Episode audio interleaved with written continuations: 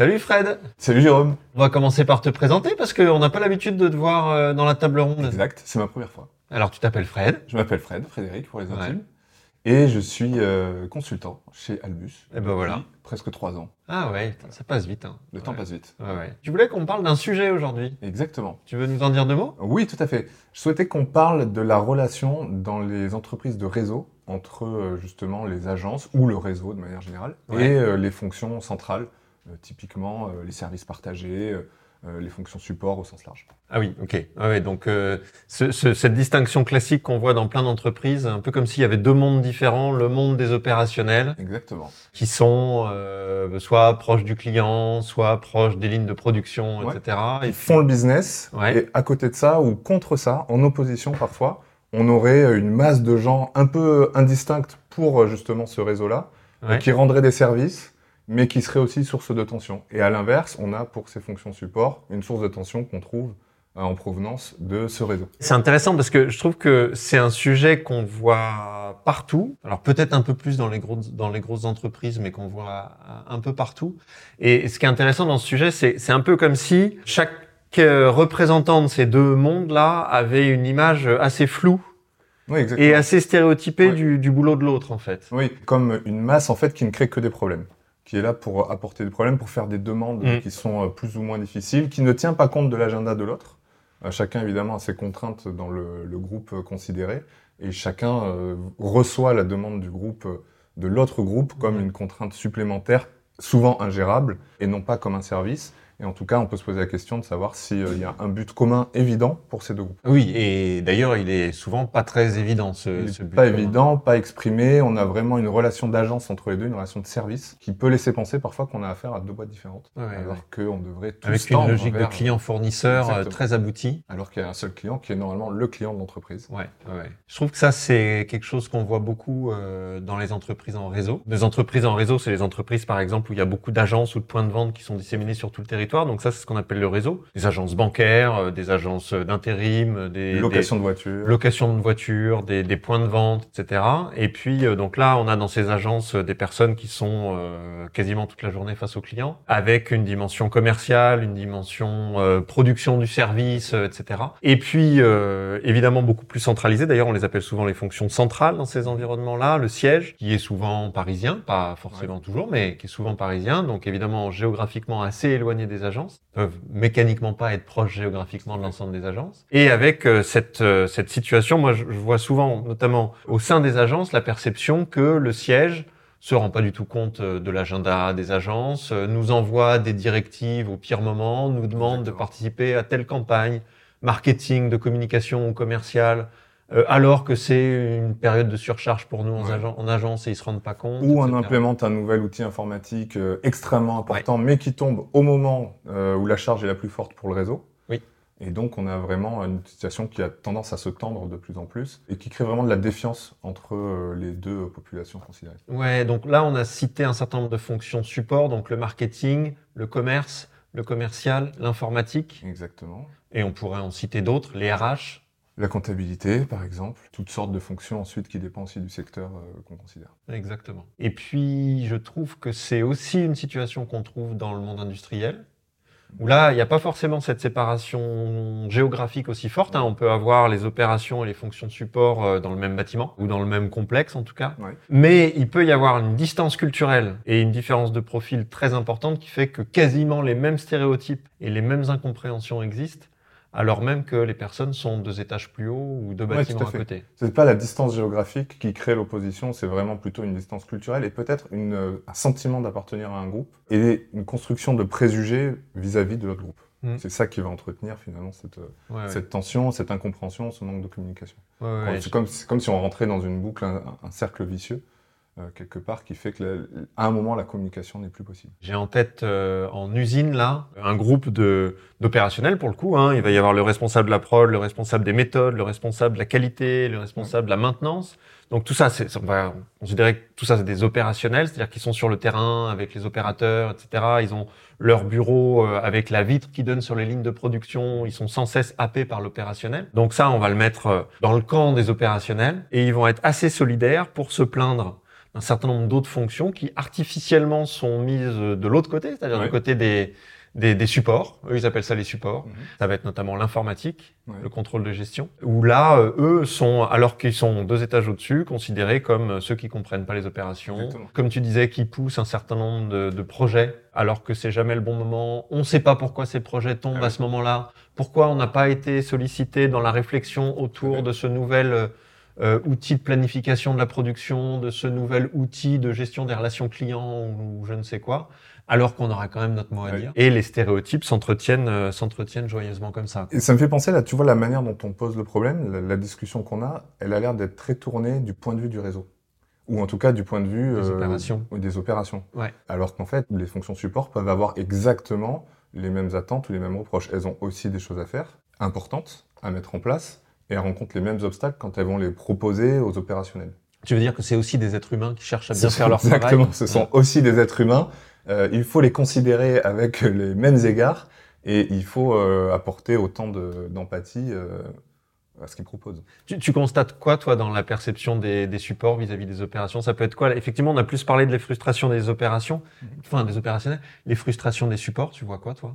Bah, tout simplement, euh, les, frustrations, les frustrations, en tout cas, je ne sais pas, mais les critiques qui remontent euh, quand on parle des supports, euh, c'est qu'ils comprennent rien au business. C'est que les opérationnels comprennent rien au Non, business ce que les opérationnels peuvent dire des fonctions support, Ah oui, c'est qu'ils ne comprennent rien au business, qu'ils ne bah, travaillent pas beaucoup, souvent.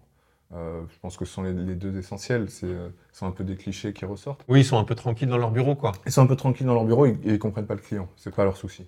Et ça, c'est des stéréotypes dont ils souffrent, quoi. c'est certainement des stéréotypes dont ils souffrent, évidemment. Même si euh, dans les fonctions support, on peut avoir des carrières magnifiques. D'ailleurs, en changeant plus facilement de secteur Mm. d'entreprise peut-être que dans des fonctions opérationnelles. Mais pour autant, ce sont des stéréotypes qui collent à la peau de ces fonctions euh, bien souvent. Et donc, il faut arriver à détruire, parce que c'est ça l'enjeu en fait de la compréhension entre ces deux mondes, c'est d'arriver à détruire ces stéréotypes-là. Ouais. Et bien sûr, ça va dans l'autre sens aussi. Les autres stéréotypes en regard que les fonctions support peuvent avoir vis-à-vis du réseau ou des, opérationnels, ça va être que finalement, euh, les opérationnels ne prennent pas en compte euh, les demandes, qu'il y a peut-être un peu d'égoïsme là-dedans, Mm. qu'il y a peut-être un peu d'orgueil ou de, de sentiment d'être supérieur. Ouais. Parce que finalement, ce sont eux qui font le vrai business de, de l'entreprise. Ouais. En tout cas, et donc ils, ils en tirent une, une- ils en tireraient une espèce de fierté mal placée. Moi, le terme que j'entends souvent aussi, notamment dans les entreprises en réseau, avec des directions régionales, des directions de secteur, etc., c'est le terme de baronnie. Pas si tu as déjà entendu ce, ce terme-là. C'est du point de vue des, des supports, l'idée que euh, les opérations sont organisées en baronnie, c'est une espèce de forteresse imprenable Ouais. euh, qui s'organise pour euh, être relativement imperméable et ne pas laisser trop rentrer euh, les directives, les initiatives, ou même la présence de, de- de gens du siège ou des fonctions Ouais. support. Il y a souvent un phénomène de résistance qui se met en place, mais qui est de la part du coup de ces baronnies, mais qui est vécu comme une manière de protéger les équipes aussi. Donc, ce sont souvent euh, des euh, managers plus seniors qui vont essayer de protéger, par exemple, leur agence, des directives un peu fortes qui pourraient arriver de la part du siège. Ouais. Enfin, en tout cas, des directives chronophages qui pourraient arriver de la part du siège. Et donc, évidemment, du côté de la baronnie en question, euh, c'est vécu comme, comme quelque chose de très positif, de très courageux, de, de transgressif. C'est un peu le moment où on est ensemble à ce niveau local contre euh, l'ennemi euh, qui vient du siège. Alors qu'évidemment, côté siège et côté fonction support, c'est simplement un obstacle de plus. Bah, Et c'est un manque de considération. c'est quand même fou dans, dans ce qu'on constate là, qu'il peut y avoir des phénomènes de cohésion assez puissants et d'ailleurs assez positifs. La cohésion, c'est Ouais. plutôt positif, mais des phénomènes de cohésion qui s'organisent contre des collègues quand même. Hein. Mais est-ce que c'est si surprenant que ça? Parce que si le collègue n'est pas envisagé comme un collègue, c'est simplement un ennemi commun. Exactement. Je pense que c'est tout à fait juste, c'est-à-dire que entre ces deux mondes, on ne se considère pas comme des collègues. Exactement. Évidemment, tout le monde est d'accord pour dire qu'on a le même employeur, que c'est euh, euh, le même nom d'entreprise sur la fiche de paye et tout ça. Mais affectivement, émotionnellement, on ne se vit pas comme des collègues. Exactement. Ça, ça, ça fait partie, à mon avis, des, des problèmes qui fait que si on regarde un peu ce qu'entretient un peu cette, euh, cette distance entre ces deux mondes, donc il y a un certain nombre de frustrations qu'on a identifié un peu, qu'on a listé un peu. J'en ajouterai une côté siège, c'est la frustration du fait que notre travail de marketing, d'informatique, euh, de RH, etc., que notre travail n'est pas reconnu par les opérationnels Exactement. ou par le réseau. Oui, tout à fait. On se démène pour essayer de leur faciliter la vie, pour essayer de leur fournir les outils, les process, les politiques euh, qui vont bien, pour euh, qu'ils améliorent leurs résultats, pour qu'ils Ah oui. soient plus efficaces, plus centrés sur leur cœur de métier, etc. Et ces gens-là s'en foutent et ils reconnaissent absolument pas la valeur du travail qu'on fait pour eux. C'est intéressant. Est-ce qu'ils s'en foutent vraiment ou est-ce qu'ils ne disposent pas des moyens pour euh, remonter et faire part de leur reconnaissance? Parce qu'en fait, quand typiquement le cas du service partagé, du centre de service partagé, c'est vraiment la masse informe du- de personnes qu'on ne connaît pas et qui nous rendent un service. Oui. Donc si on veut remercier, à qui on s'adresse? On ne sait pas. Non. Et on ne sait pas parce que, en fait, j'ai l'impression que à partir du moment où il commence à y avoir un certain nombre de stéréotypes, ces gens-là sont comme ceci, ces gens-là sont comme ça, ça donne pas énormément envie, en fait, de passer du temps ensemble. Et s'installe une espèce de mécanique d'évitement réciproque Tout à fait. qui fait que, en fait, moins on se voit, mieux on se porte. Ouais, ou si on se voit, c'est pour s'affronter. C'est pour porter des revendications propres Exactement. Et donc, ça donne encore moins envie de se voir. à son Exactement. Mais le problème de l'évitement, c'est que ça fonctionne toujours en deux temps. C'est le premier temps, ça fournit du soulagement. Ah bah je suis content euh, d'avoir une interface informatique pour m'adresser au CSP plutôt que d'avoir à décrocher mon téléphone pour appeler Fred parce que parce que en fait euh, comme ça ça me permet de Ah oui. ne pas avoir de contact avec. Donc le premier temps c'est du soulagement, mais le deuxième temps c'est que ça augmente systématiquement la distance, l'idée du fait, l'idée selon laquelle ces gens-là sont décidément très différents de moi et ça renforce les stéréotypes. Ah oui. Et plus ça va, plus on, on s'enferme, on s'enfonce dans, cette, dans cet évitement qui est entretenu par une automatisation des interfaces. Euh, on va mettre un ticket euh, plutôt que de décrocher son téléphone, etc. On va noter le service qui est rendu parfois, Exactement. alors que c'est pas du tout une société externe qui nous rend ce service, c'est littéralement un collègue de la Ouais. même entreprise. Ouais. Et ben plus on fait ça, plus on entretient les stéréotypes. Et à la fin, euh, les gens pourraient aussi bien avoir des cornes, quoi. Tu vois, dans l'imaginaire, c'est Ouais, assez, Oui, assez bluffant. C'est c'est très déshumanisant finalement. Et ça, c'est un phénomène qui, est, euh, qui a été identifié assez anciennement.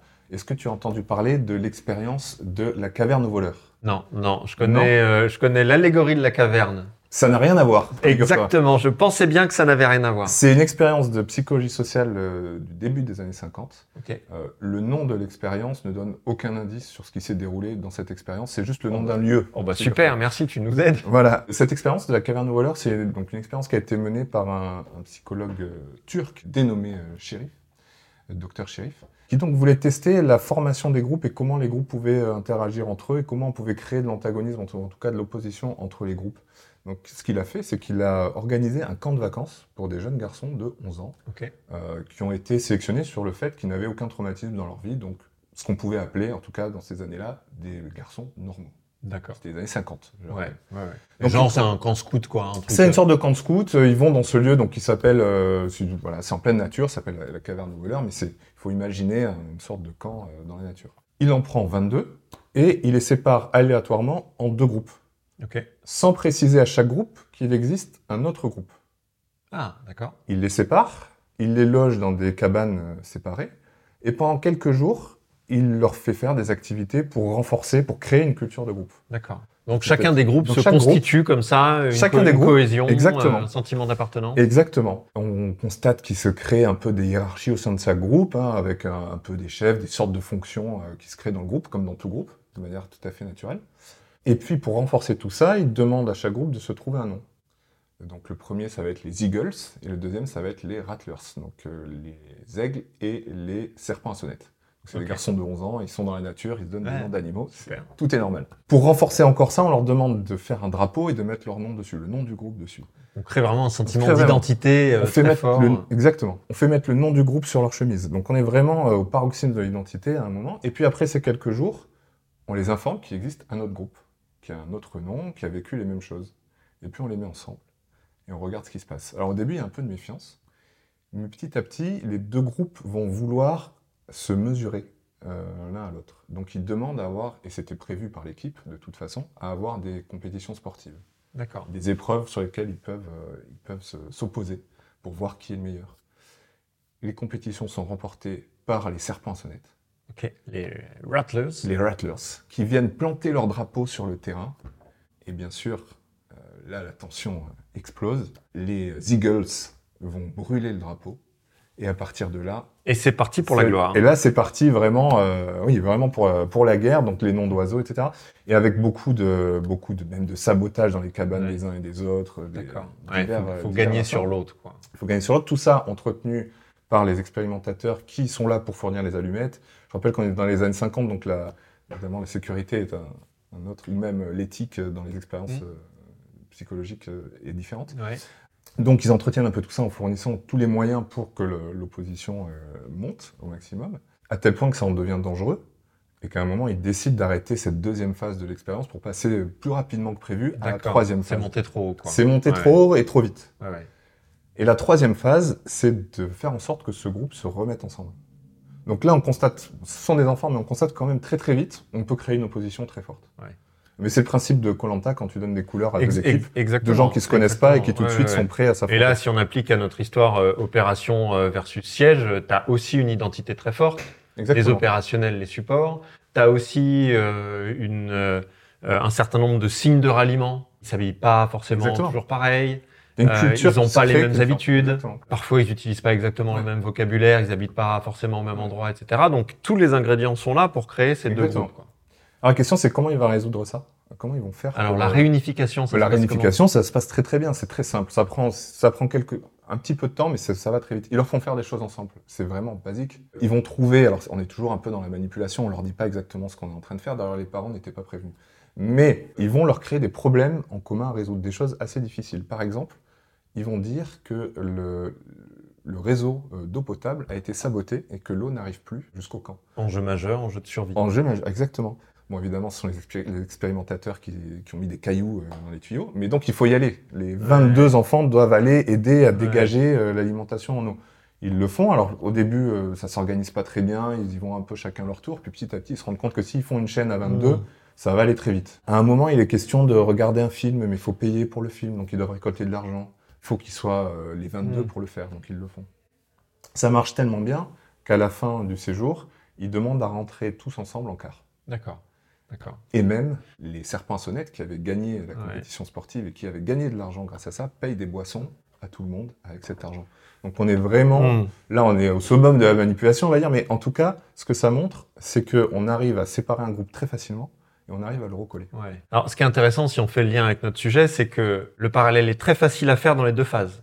C'est-à-dire dans la phase de compétition et dans la phase de coopération. Exactement. Dans la phase de compétition, je trouve qu'on observe très souvent ce phénomène de dire, mais en fait, on a envie de gagner sur l'autre, Tout à fait. euh, on a envie d'avoir raison, on a envie de démontrer Pourquoi? Parce que simplement on appartient à un groupe avec une autre culture. Ex- Exactement. Et ça, je, moi, je le vois euh, dans une entreprise en réseau qu'on accompagne. Il y a assez rapidement des, des à mon avis, une fausse bonne idée pour euh, résoudre le problème des relations difficiles entre, entre siège et réseau, qui sont des pratiques de contournement de la part du réseau. C'est-à-dire que on est insatisfait des services fournis par le siège, et donc on va faire deux choses. Un, on va râler, on va leur expliquer qu'ils font mal leur travail. Super pas efficace pour aider quelqu'un à progresser, de lui faire des reproches constamment. Ça peut même renforcer le comportement. Bah bien sûr. En tout cas, moi j'ai jamais vu de remise en cause profonde d'un service qui s'est dit ah oui, je pense que peut-être on n'est pas à la hauteur Ouais. quand on s'est fait agresser par des opérationnels. Quand bien même il y aurait des raisons de, de, de trouver des, pistes d'amélioration. Et puis deuxièmement, il va y avoir des pratiques de contournement, c'est-à-dire bah je suis pas satisfait euh, du service euh, informatique, euh, marketing ou autre fourni. Eh ben je vais me débrouiller avec des prestataires locaux qui Exactement. font pas partie de l'entreprise euh, mais qui vont être plus réactifs, euh, qui vont être plus créatifs à mes Ouais. yeux, etc. Et, Ouais. et, et, et là, on est vraiment dans la phase de compétition, quoi. Et puis, même chose euh, côté côté siège. on dit, mais attends, on leur pousse des projets, des outils, des machins, et ils s'en saisissent pas alors que c'est bon pour eux. Eh ben, on va pousser plus fort, on va passer par la fenêtre, Exactement. on va, on va s'appuyer sur des gens d'un niveau hiérarchique plus élevé pour faire passer nos, nos, nos directives. Et, euh, et, et là, c'est pareil, on a une jolie escalade symétrique, là, une jolie euh, course aux armements. Ouais. Mais on va en tout cas jamais chercher à aller s'adresser à l'autre d'une manière apaisée pour trouver une solution commune. Alors ce qui est très intéressant aussi dans cette, euh, dans cette expérience, c'est ce que le- les expérimentateurs n'ont pas gardé. Parce qu'en fait, avant cette expérience, il y en a eu une autre, quelques mois avant, qui a échoué et qui du coup n'a pas été retenue dans la littérature. Parce qu'évidemment, ça ne correspondait pas à l'hypothèse qu'ils Mhm. avaient faite. Ils voulaient voir ça se passer, voir ces, ces groupes se, se déchirer puis se remettre Ouais, ensemble. ouais. Mais évidemment, les conditions de l'expérimentation n'étaient pas les mêmes. Ils avaient commencé par prendre des enfants et les faire vivre ensemble. D'accord. Ils leur avaient attribué des groupes. Les enfants avaient pris des noms d'animaux de la même manière, ils avaient un drapeau, etc. Mais ils vivaient côte à côte. Et les expérimentateurs ont cherché à faire des sabotages, à voler les valises des uns, à casser Mhm. euh, des objets, à euh, couper. euh, le- Aller monter les uns contre les autres, quoi. Donc ils ont fait plein de choses comme ça, mais les enfants, pas dupes, ont compris qu'ils se tramaient quelque chose. Et comme ils vivaient ensemble, ils ont réfléchi ensemble à ce qui, s'était, ce qui était en train de se passer. Et ils en ont conclu que c'était les, euh, donc leurs moniteurs de colo, si on peut dire, mais qui en fait étaient expérimentateurs, qui étaient en train de tester leur réaction. Ouais. Et donc ça n'a pas marché.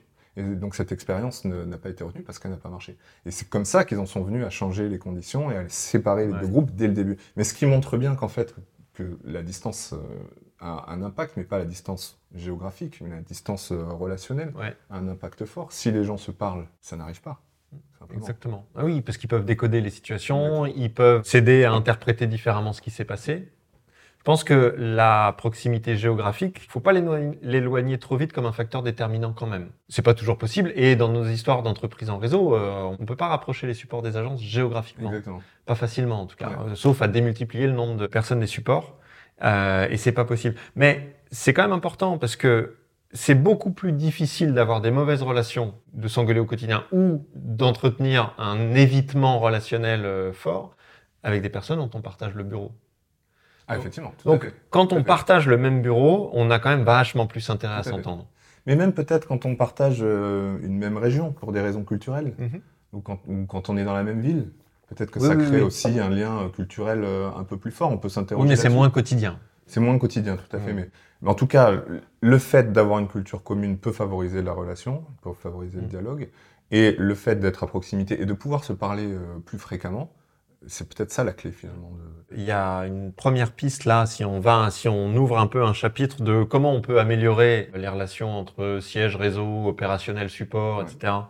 Pour faire en sorte que ça fonctionne mieux, qu'il y ait moins de déperdition d'énergie, euh, moins de friction relationnelle, moins de tout ça, et qu'on gagne en efficacité et en sérénité. Il y a une première piste qui est directement inspirée par l'expérience que tu racontes, c'est en fait c'est redevenir collègue Exactement. devenir ou redevenir collègue, c'est-à-dire faire des choses ensemble. Et ça, c'est quelque chose qui est, qui est hyper important. C'est comment est-ce que on arrive à passer d'une logique contractuelle. Oui. La logique contractuelle, c'est client-fournisseur avec des interfaces, des tickets, Je machin. te fais euh, une demande et tu y réponds, ou tu me proposes un, service et je l'accepte ou pas. Ce Ex- genre de choses. Exactement. Je trouve que c'est la solution qui a été adoptée par les entreprises pour résoudre ce problème. C'est ben on va on va rentrer dans une logique contractuelle. Qui est d'ailleurs une solution hyper rationnelle quand on y réfléchit. C'est extrêmement rationnel et effectivement, le fait d'avoir un contrat euh, client-fournisseur permet d'éviter un certain nombre de, de litiges, etc. Le seul truc, c'est que ça continue d'entretenir un évitement massif Ah oui, et euh, ça évite aux gens de se parler. exactement. Bon, comment on arrive à passer de cette logique contractuelle à une logique de travail en commun? La logique de travail en commun, c'est de dire, hé Fred, en fait, euh, là, on est sur un projet en agence, j'adorerais qu'on y travaille ensemble. Ça, ça paraît compliqué, mais en fait, quand on y réfléchit vraiment, c'est vachement possible, en fait. C'est-à-dire le fait que un responsable d'agence ou que deux, trois responsables d'agence qui se sont réunis euh, parce qu'ils ont remarqué qu'ils avaient la même problématique de recrutement, par exemple. Passe un coup de fil à un RH en centrale, non pas pour dire putain qu'est-ce que tu fous, tu fais pas ton taf, tu nous as toujours pas fourni les ressources dont on a besoin, parce que ça c'est la logique contractuelle à la Oui, con qui marche pas du tout. Encore une fois, c'est pas en faisant des reproches aux gens qu'on va les faire progresser, mais plutôt de dire eh on s'est rendu compte avec euh, Didier et Sabrina qu'on avait euh, telle difficulté de recrutement. On se dit que vous, vous y travaillez aussi et que vraisemblablement vous êtes euh, confrontés au même problème. Eddie, est-ce qu'on n'y travaillerait pas ensemble? Bah, Là, on est quand même dans une logique complètement différente. Exactement. On est dans une logique de collègue, en fait, Ouais. qui, qui pourrait paraître banale, mais qui est perçue comme quasiment impossible euh, à certains moments de la vie des entreprises où la distance relationnelle s'est c'est- c'est- Exactement. c'est construit à ce point-là. Et dans l'exemple que tu donnes, ce que je trouve extrêmement intéressant, c'est que ça souligne aussi euh, l'importance de l'autonomie, du fait de se prendre en charge, du fait d'aller proposer des choses, euh, sans forcément passer par un projet proposé par l'entreprise, mais vraiment construire un projet commun, générer un projet et aller chercher les personnes pour le mener à bien. Mm. Et pas simplement des personnes dans son agence ou dans sa région, mais euh, des personnes qui ont les bonnes ressources euh, euh, au siège, et non pas parce qu'ils sont censés être à notre service, mais parce que ce sont nos collègues, Mmh. tout simplement. Ouais. Et donc là, on rentre dans une boucle très positive où on va euh, proposer euh, des, des projets en autonomie, résoudre des problèmes ensemble, ensemble, et non pas des problèmes qui viennent, qui nous sont apportés par d'autres personnes, mais des problèmes qui sont les nôtres. Exactement. Et qu'on partage. Et qu'on partage. C'est-à-dire que au lieu d'être face à face, c'est-à-dire le fait de dire c'est toi le problème, et toi tu vas dire bah non c'est toi le problème, Oui. c'est on se met côte à côte et on dit bah voilà on a ce problème, qu'est-ce qu'on en fait? Comment, comment on arrive à le résoudre ensemble, côte à côte plutôt que face à face. C'est assez compliqué parce que, encore une fois, ça paraît simple, mais ça nécessite de faire un truc qui est super dur, qui est de sortir du jugement qu'on porte sur l'autre. C'est-à-dire que si moi je suis opérationnel, mon premier jugement, ça va être de dire, mais si j'ai pas mes ressources RH dont j'ai besoin, c'est que Fred à la RH, il fait pas son boulot. À partir du moment où je commence à me dire, alors que je connais rien de ton quotidien, je connais rien de tes problématiques, euh, je sais éventuellement juste comment tu t'appelles, euh, parce qu'on s'est croisé une fois en convention Oui. de loin, c'est très facile de- de- d'être dans le jugement, et du coup, ça va être très difficile de décrocher mon téléphone pour dire, eh, on n'y travaillerait pas ensemble, parce que en fait, le truc que je me dis, c'est, bah, Fred, il est nul, donc euh, ça sert à quoi de l'appeler? Et puis d'une certaine manière, ça nécessite de remettre en question les préjugés de son groupe, donc dépasser quelque chose qui est pris pour acquis et qui est validé par une communauté. En plus, Donc c'est extrêmement dur. Et là, on revient à la psychosociale, c'est qu'en plus, ça nécessite de, de, de réussir à mettre à distance, non pas uniquement des jugements personnels, mais une espèce de conviction de groupe. Oui. Donc ça nécessite une certaine transgression par rapport au groupe auquel on appartient. Bien sûr pour aller chercher quelque chose de plus riche et de, de plus intéressant, mais, qui, mais ça demande quand même une force euh, assez intense. Et de la même manière, si c'est toi qui représente le, là, dans notre exemple, c'était toi le siège et moi les Oui. opérations, pour inverser, mais ce serait euh, toi aussi de, de pouvoir appeler deux, trois responsables d'agence Exactement. et, et, faire exactement la même démarche en disant Edith, on n'y travaillerait pas ensemble. Mais pour ça, ça nécessite toi aussi que tu arrives à t'asseoir sur un certain nombre des, jugements de valeur que tu as formulés historiquement sur, euh, sur le réseau. Parce que le fait est que nos expériences de relations euh, mutuelles euh, dans l'histoire ont rarement été satisfaisantes. Exactement. Mais, mais ce qui est normal parce qu'on fait tout pour qu'elle ne le soit pas, Ben voilà. quoi qu'il arrive. Donc Ouais. on a une validation un peu de ces préjugés qui se reproduit euh, sans Ouais. cesse. Ça, c'est intéressant parce que c'est un énorme classique des sujets euh, relationnels. C'est que quand il y a un problème de relation, on va pas considérer qu'on doit améliorer la relation, on doit considérer que c'est l'autre qui doit changer. Eh oui. Donc, on va dire, le problème, c'est pas la relation, le problème, c'est Fred. Ou c'est Jérôme. C'est Jérôme plutôt, je pense. Moi, j'aurais dit que c'est Fred. Mais en réalité, on a tous les deux tort. Eh oui. C'est ce sur quoi on doit travailler, c'est pas changer Fred, il changera pas, il est trop vieux pour ça. C'est pas changer Jérôme, il changera pas, il a Il pas, il a pas, il a pas besoin, il est très bien comme ça. C'est changer la dynamique relationnelle Exactement. entre nous. Mais donc, ce que ça implique, parce que je sais que tu connais très bien ces sujets, c'est que un des deux fasse le premier pas. Ouais. Comment on fait pour, euh, pour arriver à faire ça? C'est hyper difficile. En fait, euh, la personne ou le groupe qu'on arrive à faire changer le plus facilement, c'est celui qui souffre le plus entre guillemets de la relation. C'est-à-dire celui qui se dit non mais vraiment là ça devient trop compliqué. Ça nécessite un certain accompagnement.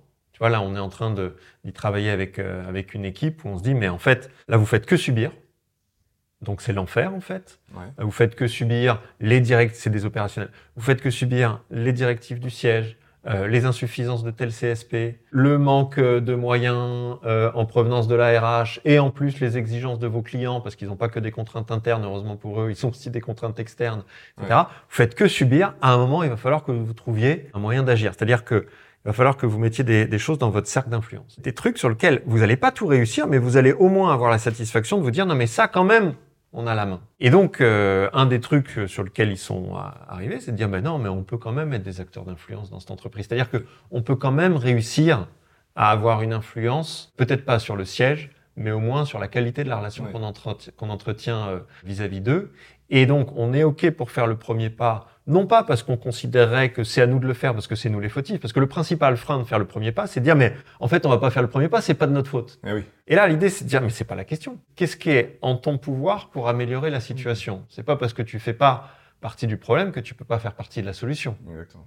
Mais là, je remarque que quand tu fais ça, euh, je pense que c'est euh, classique dans ce type d'accompagnement, tu ne remets jamais en question le fait que l'autre groupe est fautif. Tu restes dans ce que euh, le groupe qui souffre t'apporte. C'est-à-dire qu'à aucun moment, tu n'es allé dire à ce groupe-là, donc à ces opérationnels, tu Ouais. n'es allé leur dire, bah, vous devriez peut-être considérer que euh, les fonctions support ont, aussi des choses à faire, qui sont débordées.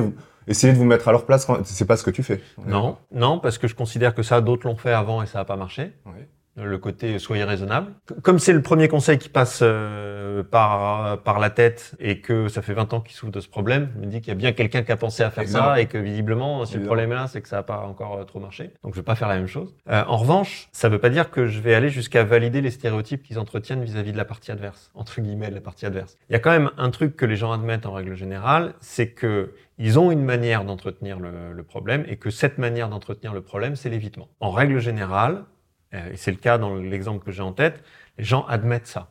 Oui, et ce qui d'ailleurs est très responsabilisant, parce que si euh, la manière d'entretenir le problème, c'est l'évitement, ça veut dire qu'on peut agir dessus. Ah oui, oui. Ouais. S'exposer davantage à l'autre.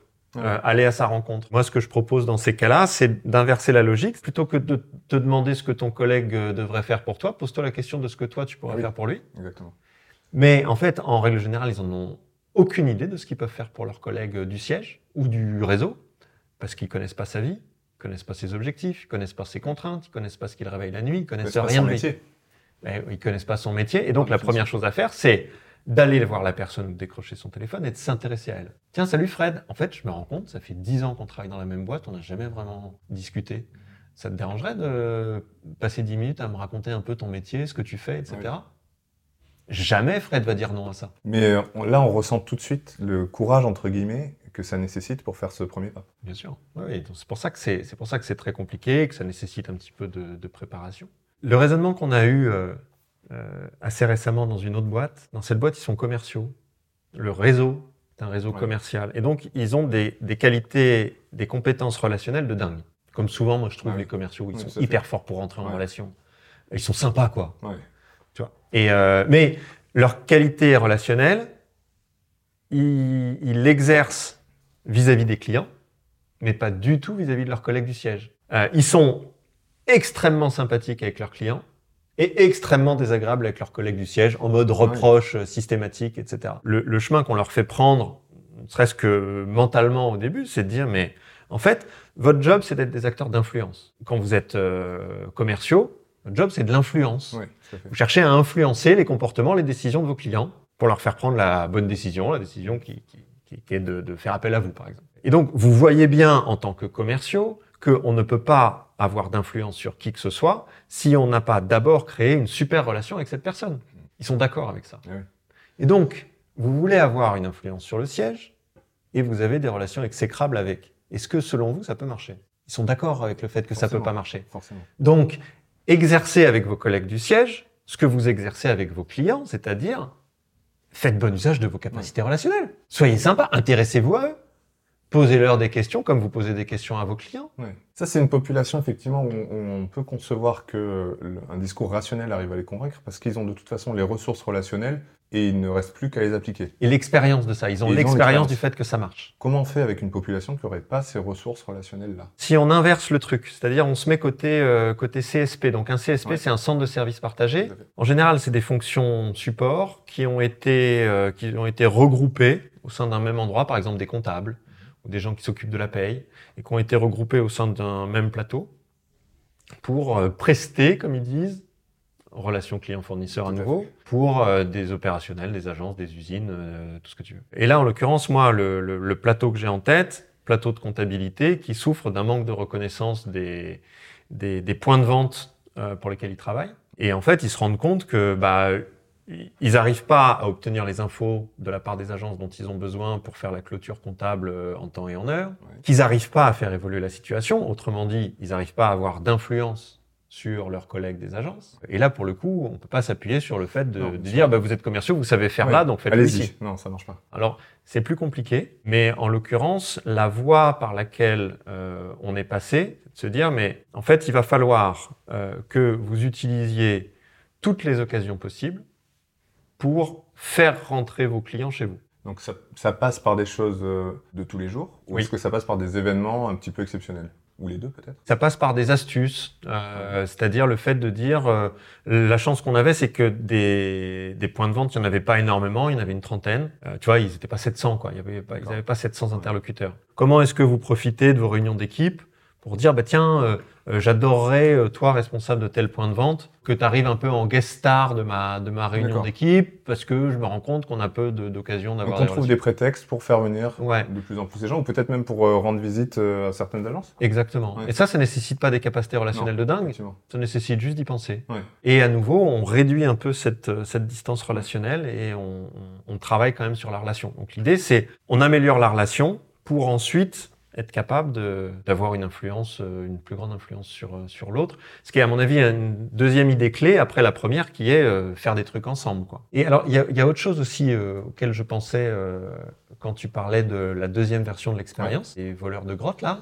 Oui, donc c'est, elle De a un autre nom puisqu'elle ne s'est pas passée au même endroit, mais effectivement, la première version qui a échoué. Ouais. Ouais, la première version qui a échoué où ils se connaissaient déjà. Ouais. En fait, ce que ça me faisait penser, c'est que, à mon avis, il y a encore une, peut-être un- une troisième voie d'amélioration des relations entre opérationnel et fonction support, qui est que je trouve que très souvent, il y a un facteur aggravant là-dedans, c'est que ils ne siègent pas dans les mêmes instances. Par exemple, dans, dans le, le site industriel que j'ai en tête, dans l'aéronautique, dans l'équipe de direction de la BU qu'on accompagne, il y a que les opérationnels, il n'y a pas les supports. D'accord. Alors que c'est con. Tu vois, tu, tu mettrais le directeur des services informatiques et puis euh, euh, tu mettrais la DRH dans cette équipe-là ou la RRH de la BU dans cette équipe-là. Bah, ils arriveraient à résoudre des problèmes beaucoup plus. Ouais. Et puis ils se verraient raisonner. Euh, ils auraient des discussions beaucoup plus fréquentes. Ils feraient beaucoup moins de procès d'intention parce que ils verraient bien qu'un tel, une telle, euh, elle cherche à atteindre les mêmes objectifs que nous, etc. Ouais. Toujours dans cet esprit de créer des occasions de se voir, tout simplement. Exactement. Qui seraient pas, d'ailleurs, qui sont pas artificielles, hein, qui sont vraiment dans le flux euh, quotidien du travail, entre guillemets, euh, par opposition à quelque chose d'artificiel qui serait un team building. Oui. Par exemple. Oui, oui, ça c'est beaucoup plus, Ouais. beaucoup plus quotidien. Il y a une, une personne que Patrick a invité euh, dans, une, dans un euh, Le Faire en vrai, là, les Ouais. formats interview du, du, du média, euh, qui s'appelle Hélène Subrémont. Ouais.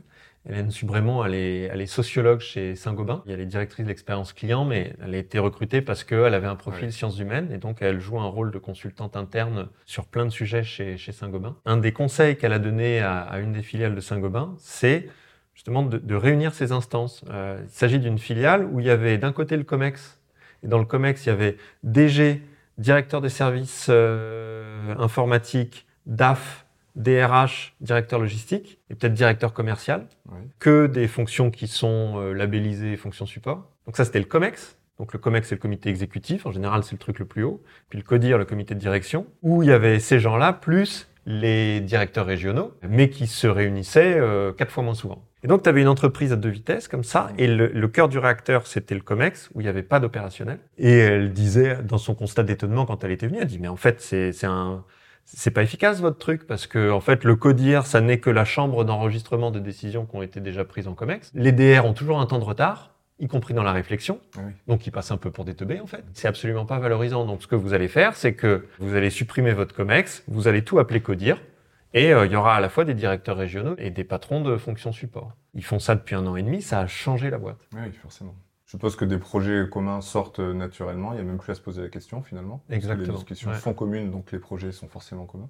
Exactement. Et ça rend beaucoup plus naturel la première piste qu'on a explorée ensemble, à savoir, euh, eh viens si on y réfléchissait ensemble. Exactement. Ça facilite beaucoup le fait de passer d'une logique contractuelle à une logique de travail en commun. Ça ritualise ce passage-là. Oui. Si on conclut là-dessus, si ça te va, donc il y a. ce, ce premier point qui est euh, de passer de cette logique contractuelle à une logique de travail en commun. Pas chercher à faire évoluer l'autre, à faire changer l'autre, mais chercher à faire des trucs chouettes ensemble. Donc se poser la question euh, sur quel projet je peux donner un rôle valorisant à l'autre? L'autre étant euh, une personne des fonctions support si je suis opérationnel ou des fonctions opérationnelles si je suis support. La deuxième idée qui est de passer d'une logique de reproche à une logique d'influence. La logique de reproche, c'est tu devrais enfin te rendre Oui. compte qu'il faut quand même que tu changes et que tu travailles mieux en te euh, prenant plus en compte tel et tel critère, à une logique d'influence, c'est-à-dire plutôt m'intéresser à toi, te poser des questions, apprendre à te connaître, que tu apprennes à me connaître, et puis ensuite, éventuellement, on pourra parler d'influence. ouais. Et puis cette troisième idée de rapprocher les instances et de faire en sorte que ces représentants de ces mondes différents-là euh, euh, commencent à, à siéger un peu dans les mêmes instances, si c'est pas déjà le cas. Il y a une, euh, une image qu'on a prise dans, dans l'une des, des missions qu'on accompagne où il y a beaucoup cette problématique de, de relation siège-réseau, qui est euh, rendez-vous en terre inconnue. Cette émission avec Frédéric Lopez. Et l'image qu'on a prise, c'est de dire que quand la relation est vraiment très dégradée, c'est presque un travail d'anthropologue qu'il faut faire. Oui, tout à fait. Aller chercher, comprendre ce que l'autre fait, quelle Ouais. est sa culture, comment il réagit dans telle ou telle situation, quelles sont ses contraintes aussi surtout. Parce Exactement. que l'empathie vient souvent de, la compréhension des contraintes de l'autre. Exactement, ouais, c'est ça. Il faut aller creuser euh, vraiment, euh, c'est intéressant. Aller à la découverte de ce peuple inconnu. Euh, qui est composé euh, de vos collègues du siège ou de vos collègues des opérations. Mais il y a un exercice qui est un peu euh, est devenu un cliché, c'est le vie ma vie, qui est quelque chose d'assez simple, mais qui est justement trop simple peut-être pour répondre à cet objectif. Là, on cherche vraiment une compréhension qui soit plus profonde. Oui, Donc aller passer une demi-journée peut-être à la place de son collègue, ça c'est peut-être pas suffisant pour euh, avoir Non. cette profondeur de compréhension. non. Donc il faut aller plus loin que cet exercice-là. Oui, ben oui, parce qu'en fait, le vie ma vie, au-delà du fait que j'en ai tout le temps entendu parler, je l'ai jamais vu réellement organisé en fait, ce, ce truc-là. Mhm. Je trouve que ça fait partie des idées séduisantes, mais qui sont quasiment jamais vraiment faites. Mais même si c'était fait, en fait, si c'est qu'une demi-journée, il y a un truc qui se passe, qui s'appelle le biais de confirmation, qui est que, en fait, je vais aller uniquement chercher les informations qui confirment mes stéréotypes. Ouais. Et en une demi-journée, je vais uniquement euh, être attentif aux trucs qui Ça. vont aller confirmer l'image que j'ai de. Je vais être poli pour que ça se passe bien, mais quand Ouais. je vais rentrer à la maison, je vais. euh, Eh les gars, vous savez pas je ce que j'ai vu au siège. Exactement. On Ouais. n'a rien foutu, ce genre de choses. Exactement. Ouais. Donc euh, effectivement, il faut que ce soit beaucoup plus, comme tu le disais tout à l'heure, il faut que ce soit beaucoup plus quotidien, beaucoup plus dans le long terme. Quoi. On conclut là-dessus? Très bien. Génial. Je te remercie. Merci Fred, c'était un plaisir. Pour moi aussi. On est preneur aussi de, bah, de vos réactions, de vos commentaires, de vos idées complémentaires, euh, de vos remarques sur le sujet. Comment est-ce qu'on améliore? Est-ce que c'est un sujet pour vous? Et comment on améliore les relations entre siège et réseau À bientôt À bientôt.